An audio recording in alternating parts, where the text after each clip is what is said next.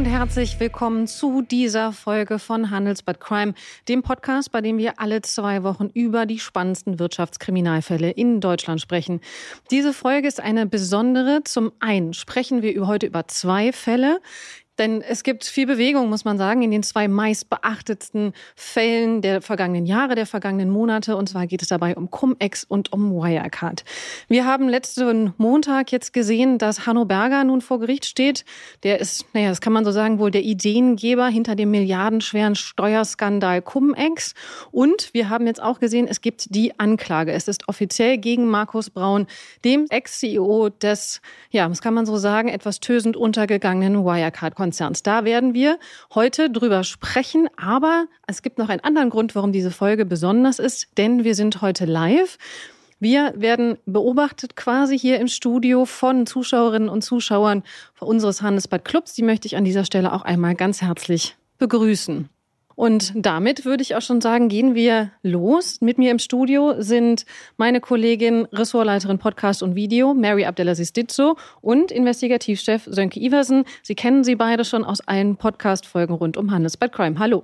Hi. Hallo, ja, bevor wir loslegen, möchte ich noch einmal ganz kurz ähm, sagen für diejenigen, die uns jetzt gerade live zuschauen. Wir werden uns über diese beiden Fälle sprechen und dann im Anschluss gerne alle Ihre Fragen beantworten. Nutzen Sie dazu gerne das Fragentool in Zoom. So, und nun wollen wir aber schon direkt loslegen und zwar mit Hanno Berger, Mary. Genau, mit Hanno Berger und mit Cum-Ex. Sönke, ihr habt den Fall ja jahrelang bei euch im Team begleitet, extrem viele Artikel dazu ähm, verfasst, recherchiert und geschrieben. Und meine erste Frage an dich wäre tatsächlich, wie kann es eigentlich sein, dass ja so ein Skandal jahrelang gut geht, also dass ja Banker und Investoren sich jahrelang eine Steuer erstatten lassen, die sie einfach nie gezahlt haben? Wie viele Menschen müssen wegschauen, damit das funktioniert?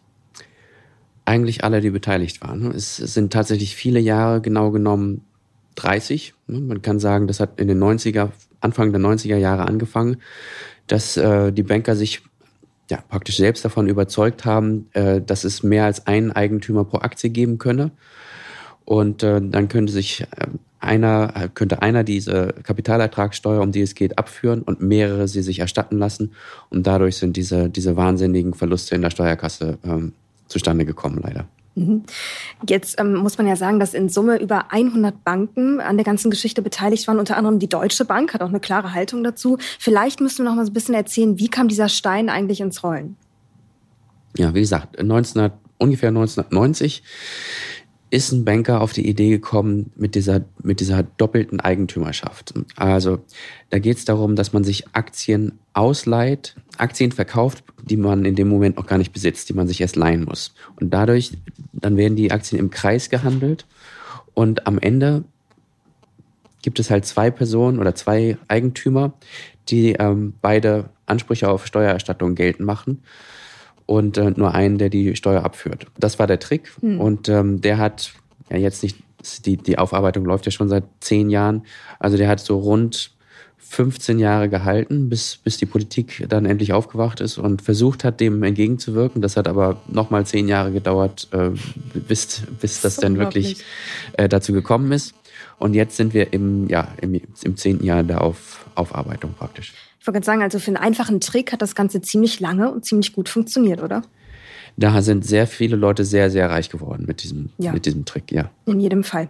Jetzt ist ja sozusagen der Strippenzieher des ganzen Hanno Berger, ähm, der tatsächlich letzte Woche Montag, also vor wenigen Tagen, diese Woche Montag, ja, seinen ersten Prozesstag hinter sich gebracht hat. Und ich glaube, wir müssen über diesen Menschen mal sprechen. Du hast ihn ja kennengelernt. Ich habe ihn besucht, äh, 2014 in seinem Schweizer Exil.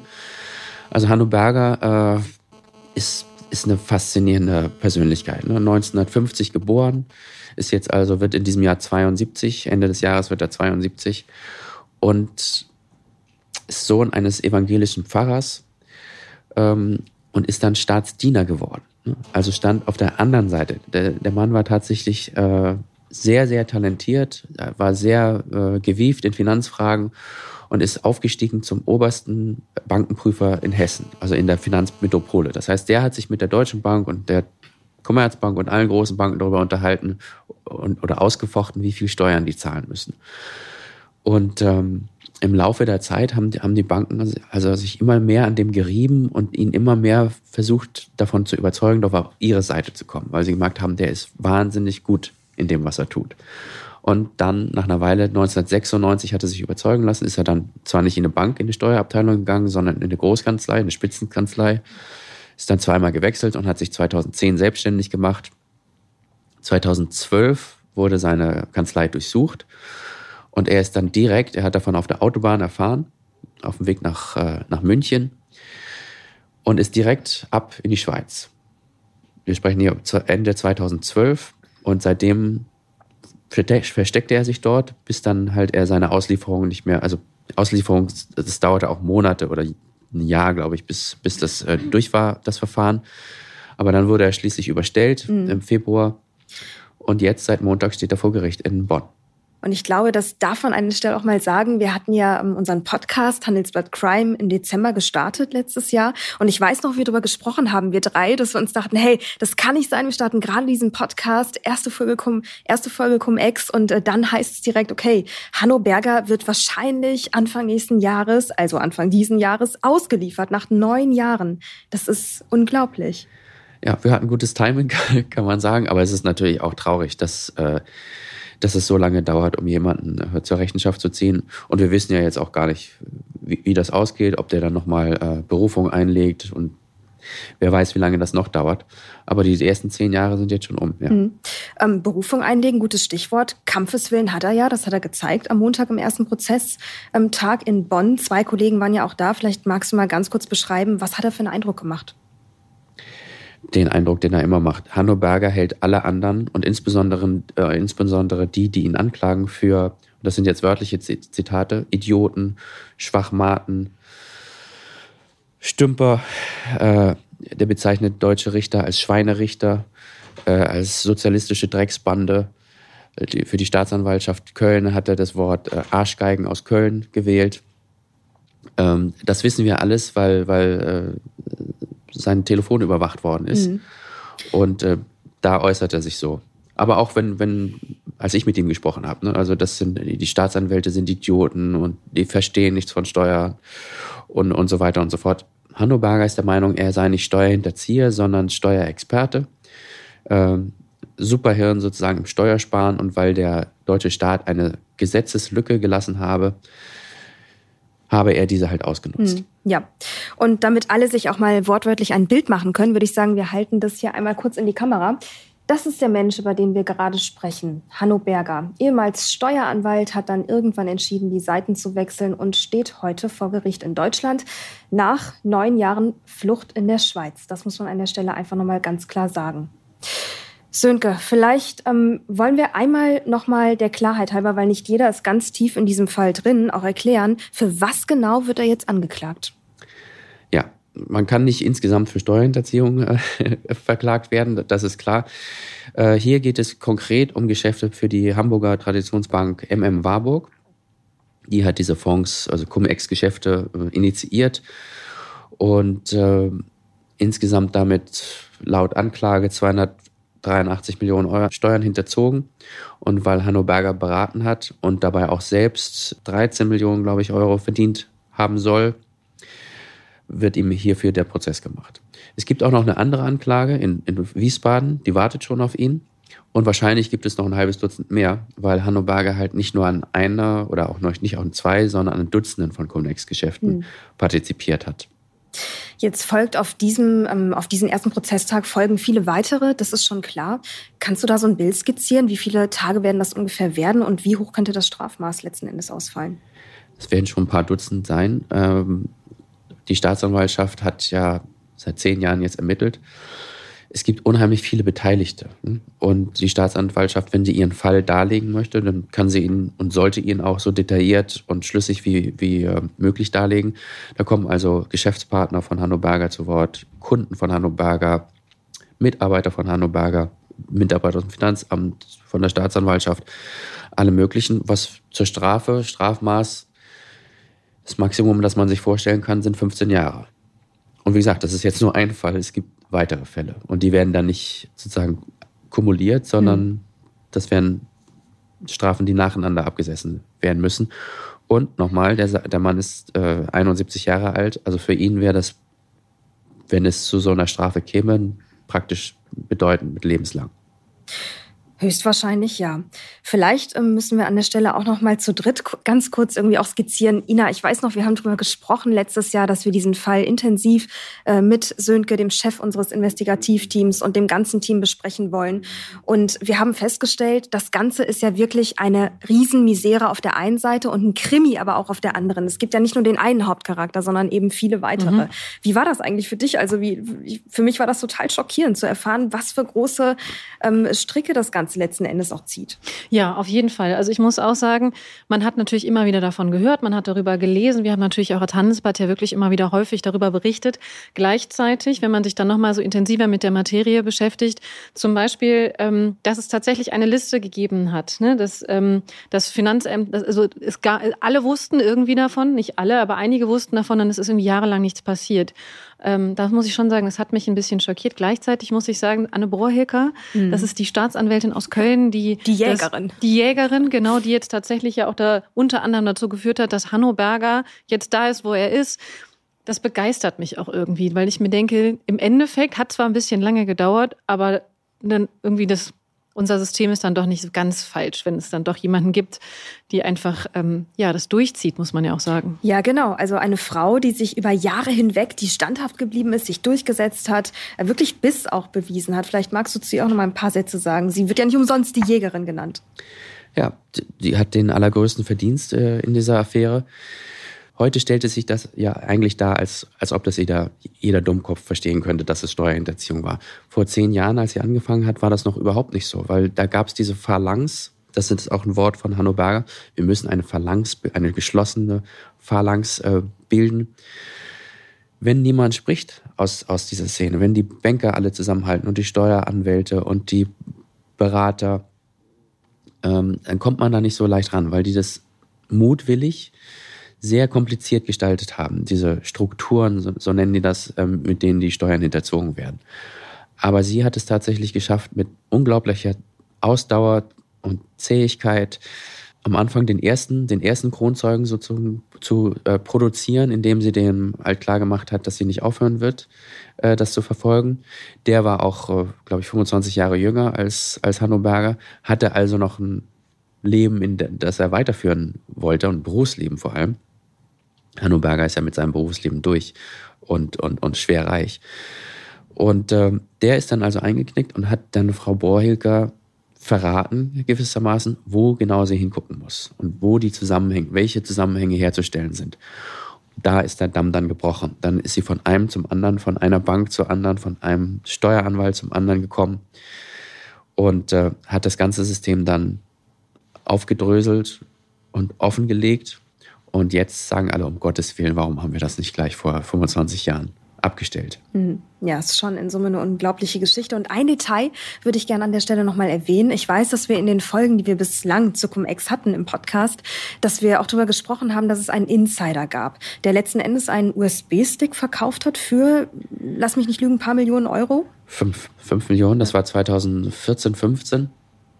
Der war Mitarbeiter einer Bank, einer Großbank und ist zur Steuerfahndung Wuppertal gegangen und hat gesagt, passen Sie auf, der wollte eigentlich viel mehr, der wollte 30 Millionen. Warum wollte er 30 Millionen? Der hat gesagt, auf, dieser, auf diesem Stick, ich habe Daten, Cum-Ex-Daten äh, von Cum-Ex-Geschäften von 130 Banken.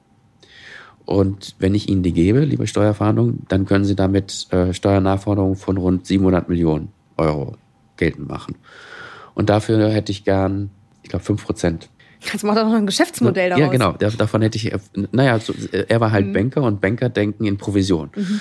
So, 10% von 700 äh, Millionen wären 70, 5% sind also 35 Millionen und das war der Preis, den er haben wollte. Die Steuerfahndung hat ihn dann runtergehandelt auf 5 und dann hatten sie diese Daten von mehr als 100 Banken. Eigentlich haben es alle gemacht. Jede Bank in Europa und auch, wir haben Banken in, Aus, äh, in, in Australien, wir haben Banken in Japan, in, äh, auch in den USA und halt mehr als 100 in Europa. Mir hat ein Banker 2015, als ich ihn mit dieser Liste konfrontiert habe, gesagt, ja, hey, was natürlich. Alle haben das gemacht. Und wenn sie es nicht gemacht haben, waren sie der Idiot. Aber ich finde, an der Stelle müssen wir, und da haben wir auch viel drüber diskutiert, lass uns noch mal kurz darüber diskutieren, also das Verständnis dahinter. War damals es eigentlich gar nichts wirklich Illegales oder wie? Weil wenn alle mitziehen, dann muss ja irgendwie auch so eine Art, ähm, ne, so eine Art, von, so ein Gefühl von, ist ja eigentlich gar nicht so schlimm da sein. Ja, so, so stellen diejenigen, die heute vor Gericht sind, das gern da, aber de facto, und wir haben ja tausende von Seiten äh, und, und E-Mail-Verkehr und alles Mögliche jetzt untersucht. Es gab in jeder Bank praktisch immer die Bedenkenträger, so wurden sie dann genannt, die gesagt haben, du kannst doch nicht zweimal dir eine Steuer erstatten lassen. Das, das geht nicht. Was ist das Rechtsrisiko? Ne? Da gibt es die, die, die Risk Officers, die, die abschätzen, was kann uns drohen, wenn wir das machen. Und äh, die wurden dann aber beiseite gewischt und im vollen Bewusstsein dessen, dass man in eine Steuerkasse äh, griff, um sich äh, Gewinne zu holen, wurden diese Geschäfte durchgezogen. Darf ich, darf ich an der Stelle auch hm. nochmal die Frage stellen? Ich weiß, auch da hatten wir schon mal drüber gesprochen, aber vielleicht auch jetzt Hanno Berger vor Gericht, wenn man ihn sieht, in seinem Selbstverständnis, in dem, was du, wie du es gerade auch beschrieben hast, also er sieht sich offensichtlich als Verfolgter eines wie auch immer gearteten Unrechtssystems, wie auch immer. Man muss aber ja sagen, es, also das sind ja alles, das sind ja sagen wir, gebildete Menschen, die wissen, der Staat hat eine Summe X zur Verfügung, die kann man erhöhen durch Verschuldung, aber ansonsten gibt es eine Summe X und die verteilt sich. So, und die verteilt sich auf Infrastruktur, auf Schulen, auf äh, zum Beispiel auch jetzt gerade, wir haben den Ukraine-Krieg, ne, wir, wir, wir unterstützen ja auch gerne Flüchtlinge oder Flüchtende aus der Ukraine. Also da gibt es wirklich Menschen, und auch unsere Gesellschaft. Bildung ist so ein Thema, ähm, Sozialfürsorge ist ein Thema, Altersarmut ist ein Riesenthema in Deutschland. All diese Sachen passieren in unserer Gesellschaft und Sie sagen, was? Also das verstehe ich noch immer noch nicht so richtig. Hm.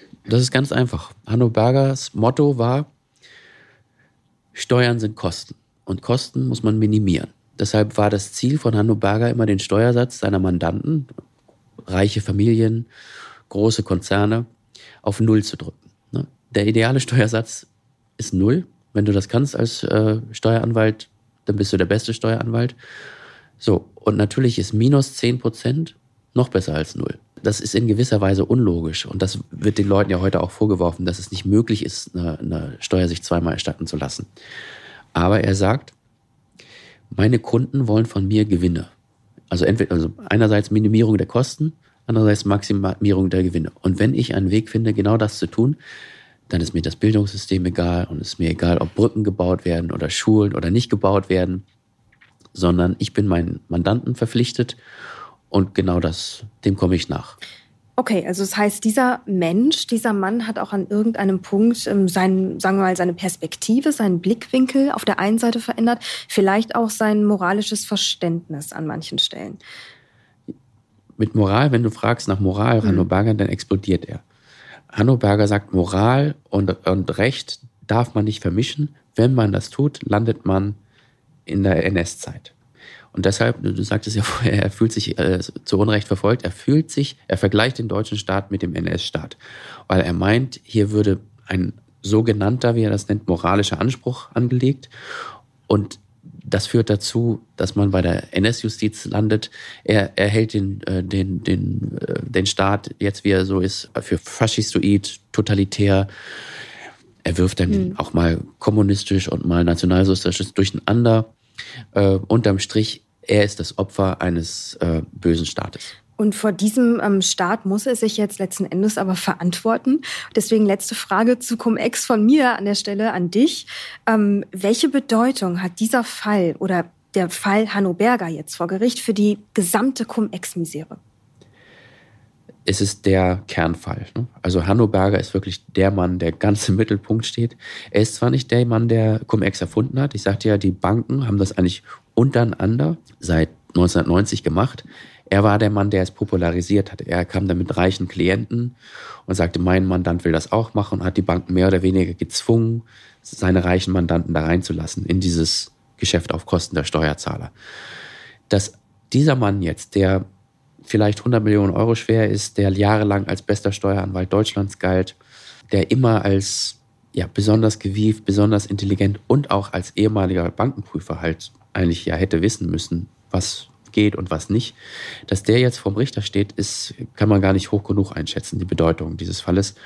Und mag auch eine abschreckende Wirkung haben für, für die Zukunft. Hoffentlich, muss man an der Stelle sagen, oder? Auf Ina? jeden Fall, definitiv. Also ich bin auch total gespannt. Also es kommt ja dann auch wirklich drauf an, also was dann das Gericht dann im Endeffekt entscheiden wird. Und äh, ich bin auch gespannt. Also ich hoffe, dass sich da durchaus der eine oder andere, vielleicht auch die eine oder andere von abschrecken lässt, definitiv. Ihr habt jetzt eben über den Kronzeugen gesprochen von Anne Brohecker, der so ein bisschen dieses, diesen Fall zum Laufen gebracht hat. Ich finde, das ist eine super Überleitung zum Thema Wirecard, weil auch da muss man sagen, da hängt alles oder an einem Kronzeugen, vielleicht hängt es nicht alles an einem Kronzeugen, aber er war definitiv ein ausschlaggebender Fall. Wir haben jetzt gesehen, Mitte März hat die Staatsanwaltschaft die Anklage erhoben äh, gegen Markus Braun. Da haben alle immer so ein bisschen drauf gewartet. Der saß ja was, fast zwei Jahre in Untersuchungshaft. Also der kam schon an sein Ende seiner Untersuchungshaft. Sie hätten ihn sonst dann irgendwann entlassen müssen. So, diese Anklage, die ist lang. Die Staatsanwaltschaft hat mal gesagt, sie hat irgendwie 450 Gespräche geführt. Sie haben also mehrere hundert Aktenordner voll mit Informationen. Sönke, hat dich irgendwas eigentlich an der Anklage gegen Markus Braun überrascht? Eigentlich nicht. Also wir haben ja, wir haben ja den Fall Wirecard nun wirklich sehr intensiv begleitet. Äh, wir begleiten Wirecard natürlich vor allem seit dem Aufstieg in den DAX, äh, ja, in Manndeckung sozusagen. Und äh, dass bei Wirecard halt alles Mögliche schiefgegangen ist, war klar. Wir wissen inzwischen auch äh, sehr viel über die internen Kommunikationsabläufe äh, und so, so dass ähm, mich eigentlich mehr überrascht hat, dass es so lange gedauert hat, diese Anklage äh, fertigzustellen. Da haben sich die An Anwälte von Markus Braun ja auch bitterlich beschwert, dass ihr Mandant jetzt schon seit 18 Monaten in Untersuchungshaft sitzt aber das wird auf jeden Fall auch ein sehr, sehr interessanter Prozess. Mhm. Ähm, wir können jetzt, glaube ich, schon sagen, also vor Herbst ist, glaube ich, nicht mit, mit dem Prozess zu rechnen, ja. richtig? Genau. Dieser Prozess stützt sich auf die Aussagen eines Mannes. Und den habt ihr neulich mit dem Investigativteam in einem Handelsblatt-Wochenendtitel intensiv beleuchtet. Und ich kann jedem nur empfehlen, diesen Titel auch wirklich intensiv zu lesen. Wir sprechen jetzt natürlich drüber, aber so tief können wir gar nicht ins Detail gehen, wie dieser Titel ist. Und ich möchte nur sagen, für den Fall, dass jemand noch kein Handelsblatt-Abonnent ist, wir haben da ein besonderes Angebot. Und zwar unter www.handelsblatt.com-mehr Journalismus können Sie gerne alle Fälle von Sönke und seinem Team, aber natürlich auch alles andere lesen. So, an der Stelle Schluss mit Eigenwerbung. Wir machen weiter. Äh, und zwar sprechen wir jetzt über Oliver Bellenhaus, dem Kronzeugen. Genau, ja. er ist der Kronzeuge. Oliver Bellenhaus, wer ist er? Oliver Bellenhaus äh, ist, ein, ist ein Mann, der Bank gelernt hat, ein Bankkaufmann und kam relativ früh in seiner Karriere zu Wirecard, so 2006 ungefähr. Und äh, stieg dann sehr schnell auf, er verstand sich ausgesprochen gut mit Jan Masalek, ne, was aus damaliger Sicht äh, strategisch sehr gut war, weil Jan, Jan Masalek halt äh, Asienvorstand war bald. Mhm. Jan Masalek kennen mittlerweile die einen oder anderen. Wir haben es hier mal aufgehangen. Ansonsten ja. haben wir auch noch mal ein Foto und zwar von den Fahndungsplakaten. Nach genau. Jan Masalek wird international gesucht, genau. denn Jan Masalek ist flüchtig. Genau, der einzige deutsche Vorstand, der flüchtig ist. Ähm, Bellenhaus ist 2013 nach Dubai gegangen, äh, zur Wirecard-Tochter, die, äh, die dort ansässig war und hat von dort aus das sogenannte Drittpartnergeschäft äh, gesteuert. Drittpartnergeschäft ist, ein, ist inzwischen stehender Begriff bei, bei Wirecard. Das war das Geschäft, das Wirecard nicht über die eigenen Umsätze, über die eigenen Bücher laufen lassen wollte oder konnte, weil sie angeblich offizieller Grund war, weil sie die Lizenzen dafür in den verschiedenen Ländern, um die es dagegen nicht besaßen, wirklicher Grund ist wahrscheinlich ein ganz anderer. Ähm, jedenfalls gab es da verschiedene große Gesellschaften, die Hunderte von Millionen Umsatz machten und der Bellenhaus hat daraus noch viel mehr Umsatz gemacht. Allerdings hat er dann später zugegeben, dass diese Umsätze erfunden waren. Mhm. Und das hat er dann der Staatsanwaltschaft erzählt. Aber bevor wir da hinkommen, lass uns einmal ganz kurz über Oliver Bellenhaus sprechen. Hier ist ein Foto von ihm. Das ist, glaube ich, relativ alt, muss man sagen. Ich glaube, es ist auch das einzige Foto, was es so von ihm gibt. Er sieht jetzt aus ein bisschen, er hat eine rasierte Glatze, er hat jetzt nicht so viel Haare im Gesicht. Aber ansonsten muss man sagen, würde jetzt auf der Straße uns einem nicht unbedingt auffallen. Was ist er für ein Typ? Ich muss leider sagen, dass ich nicht allzu viel Positives über Herrn Bellenhaus äh, sagen kann, nachdem ich äh, alles studiert habe, was der so in den letzten zehn Jahren äh, gesagt und geschrieben hat. Ist ein sehr unangenehmer Mensch. Ist ausweislich seiner E-Mails und seines Chatverkehrs fremdenfeindlich, frauenfeindlich, äh, sehr arrogant, bezeichnet Leute als äh, ja, Drecksinder. Frauen äh, waren für ihn nur zu einem Zweck da eigentlich. Also sehr, sehr unangenehmer Mensch. Ähm, mir haben, mir haben Leute gesagt, dass er damit eigentlich nur sein, sein, seine Minderwertigkeitsgefühle überdecken wollte. Das kann ich jetzt nicht, nicht, mhm. nicht nachprüfen natürlich. Aber dass sie den Eindruck hatten, dass er eigentlich ein geringes Selbstwertgefühl hatte und das hatte über, über spielt, dadurch, dass er andere herabgesetzt hat. Mhm.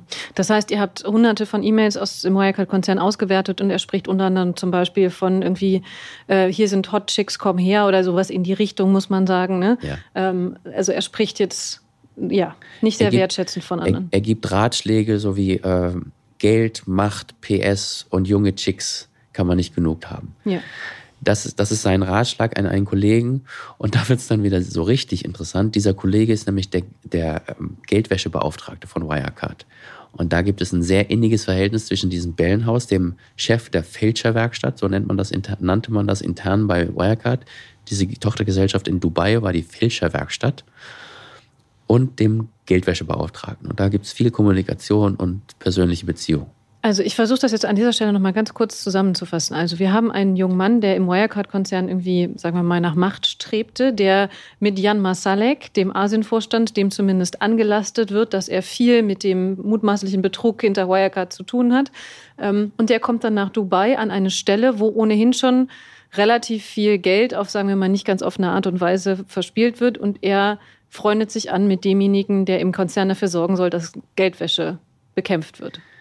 Genau, dieser Geldwäschebeauftragte, zu dem kann ich nicht so viel sagen, weil, weil äh, zu dem selbst haben wir nicht so viel rausfinden können.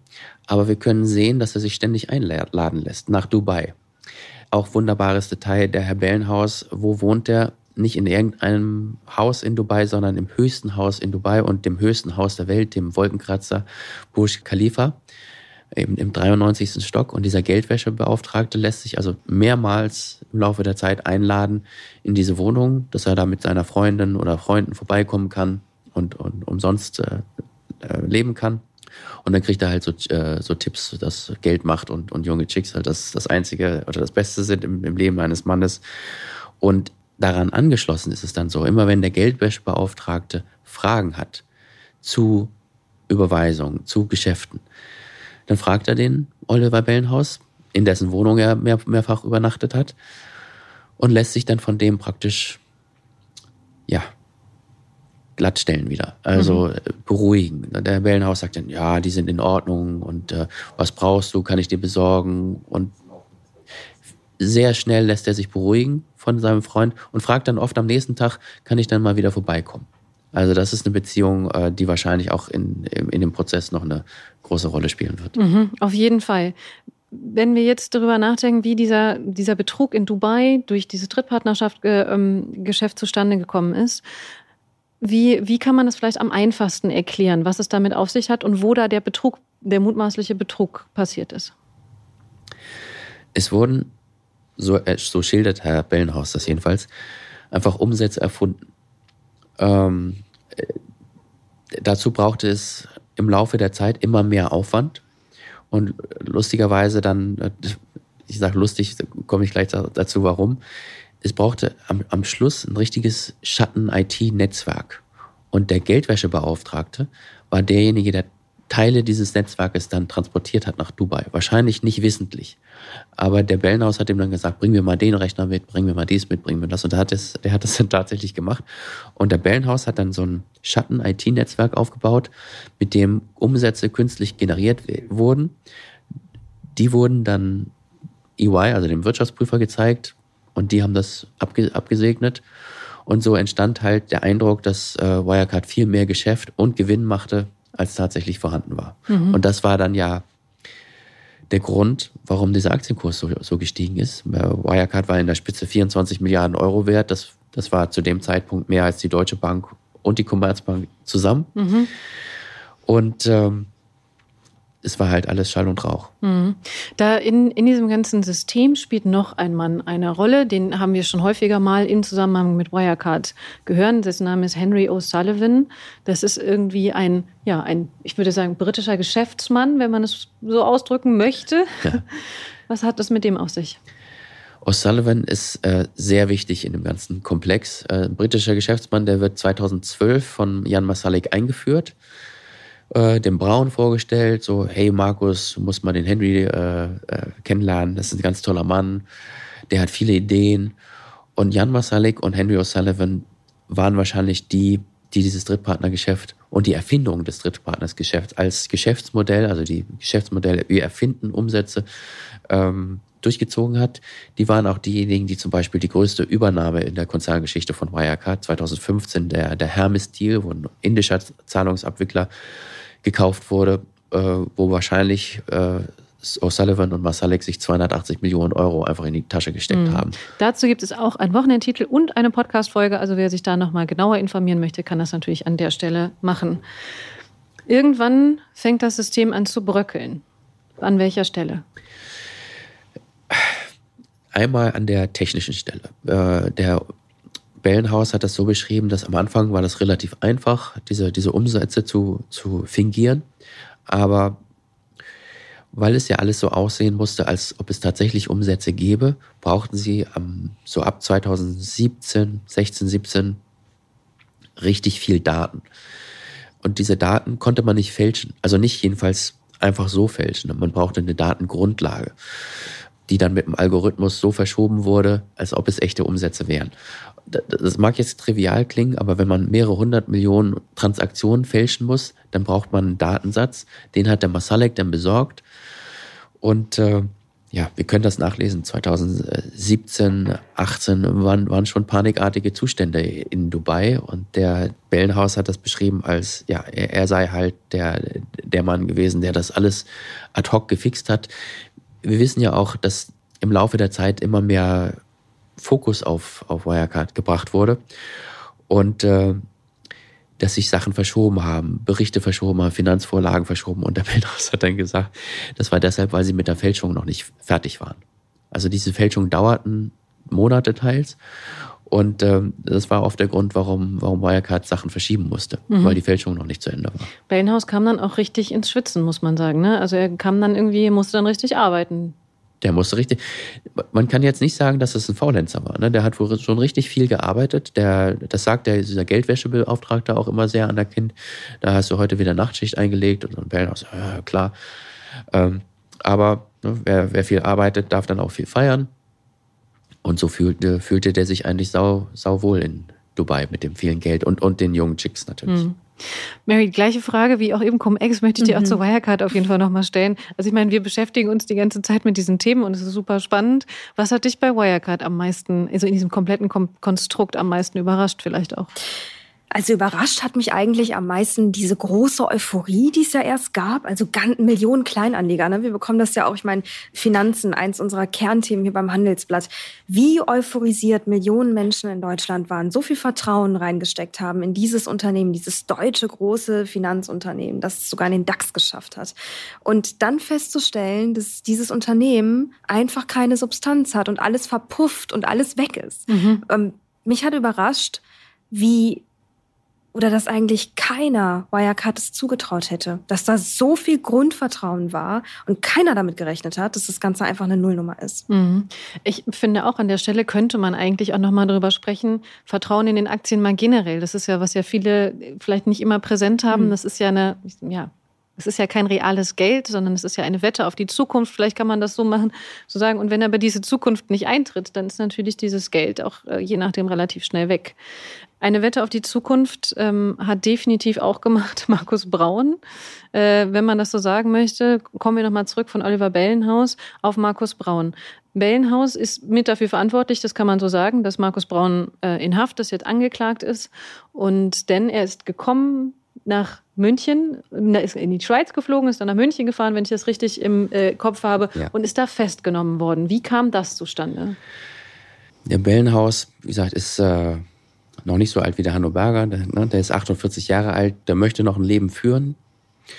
Und er hat sich dann wohl überlegt, das ist eine, eine Risikoabwägung, äh, verstecke ich mich jetzt weiter in Dubai und, und spiele auch hart, ne, und dann spielt die Staatsanwaltschaft auch hart, oder stelle ich mich als Zeuge zur Verfügung, wohl wissend, dass er da nicht komplett frei rauskommen wird. Also so nehme ich das jedenfalls immer an, weil er ja nicht nur zugegeben hat oder nicht nur ausgesagt hat, dass er Markus Braun von diesen Fälschungen wusste, sondern dass er halt derjenige war, der das alles gefälscht hat. Bellenhaus sagt heute von sich aus selbst, er sei der Anführungszeichen Idiot gewesen, der alles unterschrieben hat. Also seine Fingerabdrücke sind auf diesen ganzen Fälschungen. Und seine einzige Chance, diese Strafe, die ihm bevorsteht, zu mildern, war wohl seiner Ansicht nach äh, halt auszusagen, sich zu öffnen und zu hoffen, dass äh, diese mit, Mitaufklärerschaft dazu führt, dass er dass seine Strafe geringer wird. Interessanterweise muss man sagen, ähm, wenn ich das richtig im Kopf habe, sind aber auch nicht alle Daten noch vorhanden von dem Betrug, richtig? Nein. Also so, so ganz lupenrein ist es wohl nicht. Denn äh, zum Beispiel, als Bellenhaus gefragt wurde, äh, wo sein Handy ist, hat er gesagt, das hätte er verloren. Mhm. Ähm, Bellenhaus und Masalek haben ganz, ganz viel über Telegram-Chats sich unterhalten und diese Chats gelöscht regelmäßig. Was dann dazu führt, bei Telegram ist es so, bei anderen Chats ist es anders, aber bei Telegram, das ist dann weg. Ähm, also es mag auch Sachen geben, die wir nicht wissen, vielleicht auch niemals rausfinden, äh, die zu einer höheren Strafe führen würden. Aber ähm, ja, müssen wir sehen. Ist es, ist es so, dass da bestimmt noch viel im Argen liegt, das hm. noch gar keiner kennt. Lass uns ganz kurz auf seine Perspektive eingehen. Ist das denn so? Also jetzt vielleicht einfach, ich meine, wir wissen es natürlich nicht, wir waren nicht dabei, aber aus deiner Einschätzung, kann es sein, dass er wirklich, sagen wir mal, der Handlanger von Masalek und O'Sullivan war und so ein bisschen, naja, man könnte sagen, irgendwie so derjenige, der jetzt so ein bisschen vorgeschoben wird und den, den beiden ist es jetzt egal. Die sind beide nicht vor, also doch, Sullivan steht äh, im Ausland vor Gericht, äh, Jan Masalek ist gerade nicht auffindbar, um das jetzt mal positiv auszurücken. Ähm, und ist das so? Also wurde er in Anführungsstrichen ausgenutzt? Ich glaube, da würde man ihm äh, nicht gerecht, wenn man das so formuliert. Es, es, gibt, es gibt schon aus, aus dem Jahr 2015 äh, Chats und E-Mail-Verkehr, wo er sagt, lass uns da nächstes Jahr wieder hinfahren zu so einer Konferenz, falls wir bis dahin noch auf freiem Fuß sind. 2015 schon, also fünf Jahre vor, vor Zusammenbruch des, des Ganzen. Es gibt auch, ähm, glaube ich, ein Jahr später, 2016 ist das passiert, da wurde ihm klar, wie viel mehr an, an Fälschungsaufwand äh, da jetzt kommen würde. Und da hat er den Masalik um eine Prämie, eine Risikoprämie sozusagen ge äh, gebeten. Und der Masalik hat ihm gesagt, jetzt ein Job, also eine, eine große Gehaltssprünge sind jetzt hier nicht mehr drin. Aber warum nimmst du nicht das Geld, das wir schon vorher aus der Firma rausgezogen haben, auf dem und dem Konto? Das waren sechs Millionen Euro. Und die hat ihr Bellenhaus dann genommen, hat eine Stiftung gegründet, also schon sehr professionell eine Stiftung gegründet in Liechtenstein oder Luxemburg. Die Stiftungskonten waren dann in Singapur, da wurde das Geld dann hintransferiert. Also nach allem, was wir wissen, äh, war das schon, war sich der Mann sehr, sehr bewusst dessen, mhm. was er tat. Der mhm. war nicht nur Handlanger. Mhm. Lass uns ähm, die Brücke schlagen wieder zurück zu Markus Braun. Markus Braun, wir zeigen hier gerade ein Fotos. Das zeigt ihn, glaube ich, bei einer Bilanzpressekonferenz. Da lächelt er noch etwas in die Kamera er war ja auch wirklich lange, ne, Mary, du hast es gesagt, so viele Leute haben mhm. ihm zugehört, zugejubelt teilweise. Man kann auch sagen, der hatte wirkliche Jünger. Er wurde ja als deutscher Steve Jobs angesehen, derjenige, der Deutschlands Technologie nach vorne treibt, international anerkannt ist. Jetzt sitzt er unter anderem wegen Herrn Bellenhaus im Gefängnis. Was passiert jetzt mit Markus Braun? Er kommt jetzt äh, im Herbst vor Gericht. Herr Braun sagt, er ist unschuldig, er sei Opfer er sei sogar das größte Opfer, weil er mit seinem Privat, also weil der, der allergrößte Anteil seines Privatvermögens in Wirecard-Aktien steckte. Und er war auf dem Papier Milliardär, äh, als der Wirecard-Kurs bei knapp 200 war. Und jetzt ist er bei paar Cent, also ist, ist der Anteil nichts mehr wert. Das hieße, dass Markus Braun nicht wusste, was in seinem Unternehmen geschieht. Aber du sagst richtig, der wurde, wurde gefeiert. Ne? Sie hat auf dem, auf dem Foto hier hat dann, äh, also als, als Steve Jobs, als Deutschland Steve, Steve Jobs gefunden, auf dem Foto hat dann ein Hemd an. Der hat sich auch gern wie Steve Jobs mit Rollkragenpulli äh, ablichten lassen und hat, hat dieses Image hat wirklich, wirklich gelebt und, und, und, und dieses, dieses Nerd-Image, ne, hat, ich meine, der hat Informatik studiert, äh, hat auch immer so getan und alle PR-Leute um ihn herum haben gesagt, am liebsten programmiert der, der Markus und, und alles, also der kennt nur die Arbeit und die Familie und weltliche Dinge bedeuten ihm gar nichts und so. Wir haben dann ja herausgefunden, dass es de facto ganz anders war. Aber das wird sicher, sicher, Herr Braun wird das sicher versuchen, im, im Prozess auch weiter äh, vorzutragen, dass er das Opfer und der Hintergangene mhm. ist. Apropos Opfer, andere Leute, die ebenfalls ähm, mit ihren Aktien sehr viel Geld verloren haben, haben vielleicht nicht wie Markus Braun vorher, das hatten wir auch schon mal beschrieben, durchaus Gelder an äh, Familienmitglieder transferiert und hat vielleicht noch irgendwie ein Haus an der einen oder anderen Stelle, was vielleicht einem anderen Familienmitglied gehört, sondern die haben wirklich sehr viel verloren. Und deswegen sind auch tatsächlich, haben uns viele Fragen von Zuschauerinnen und Zuschauern unseres Livestreams heute vorab erreicht. Und ich kann sagen, die meisten gingen um die Frage, was ist mit Schadensersatz? Vor allen Dingen gegen den Prüfer EY, die Wirecard jahrelang geprüft haben, den Betrug nicht aufgedeckt haben. Vielleicht können wir an der Stelle schon mal vielleicht eine Indikation geben. Ja, also die, die, der Prüfer ist sicher die richtige Adresse, denn bei Wirecard selbst ist ja nichts mehr zu holen. Ne? Denn laut Insolvenzverwalter ist, sind die Kassen leer, waren die Kassen auch schon leer, als er kam. Das heißt, äh, man kann ja noch so, so, so hohen Schadenersatz einklagen. Wenn der, äh, gegen den man klagt, nichts hat, dann bringt einem das gar nichts. Bei EY ist es anders. EY ist also der Wirtschaftsprüfer, hat zehn Jahre lang die Bilanzen geprüft, hat fast nie Einspruch erhoben und, und bis zuletzt alles begutachtet und freigestempelt. Und natürlich kann ein Aktionär sagen, ich hätte diese Aktie ja nicht gekauft, wenn da nicht das Siegel von EY drunter gestanden hätte. Und äh, ja, Schadenersatzprozesse und Vorbereitungen dazu laufen gerade. Mhm. Vielleicht eine kurze Frage nochmal dazu oder eine Anmerkung. Da, da, also daraus ist ja eine Riesendebatte entstanden. Welche Aufgabenbereiche sollen Wirtschaftsprüfer eigentlich verantworten dürfen? Weil es ja irgendwo auch ein Zielkonflikt ist. Es ist doch ganz klar, wenn ich einen Kunden, Mandanten habe, für den ich sozusagen Wirtschaftsbericht erstelle, von dem aber auch bezahlt werde, ist ja in meinem Interesse, dass der gut ausfällt. Mhm. Also eine Riesendebatte, ne, die darum entstanden ist. Mhm. Absolut. Vielleicht kommen wir dazu, das, das irgendwie anders zu lösen. Andererseits muss man sagen, wenn der Wirtschaftsprüfer nicht versteht, dass er seine Arbeit gut machen muss und dass die gute Arbeit darin besteht, die Fakten zu überprüfen, ja, was soll man dann sagen? Also das ist äh, die Kernkompetenz, die Kernaufgabe und die wurde hier nicht wahrgenommen. Hm. Genau, es gibt ja diesen Verband der Wirtschaftsprüfungsgesellschaften, die sagen natürlich, das zeigt ja gerade das System, dass man jetzt das jetzt aufgedeckt hat, dass es einen Sonderprüfbericht gibt und so weiter, dass das System funktioniert. Gleichzeitig gibt es ja auch relativ viele andere, die eben sagen, es funktioniert nicht. Also zum Beispiel auch, es gibt ja auch viele Beratungsgesellschaften oder einige der Big Four, der vier großen Beratungsgesellschaften, die zusätzlich auch noch Beratungsleistungen anbieten, um die natürlich sich jetzt auch kein schlechtes Image zum Beispiel haben mhm. wollen, weil sie vielleicht ja auch dann in Gefahr wären, jemand ungerecht nicht bestätigt zu haben. Das gibt es ja natürlich auch noch, diese Fehlermöglichkeit. Also die Diskussion ist, glaube ich, noch nicht vorbei.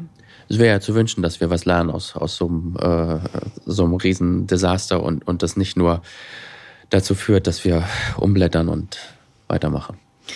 Auf jeden Fall. Wir begleiten natürlich den Fall Wirecard und den Fall Cum-Ex noch weiter. An der Stelle möchten wir uns bei allen Zuhörerinnen und Zuhörern des Podcasts bedanken und verabschieden.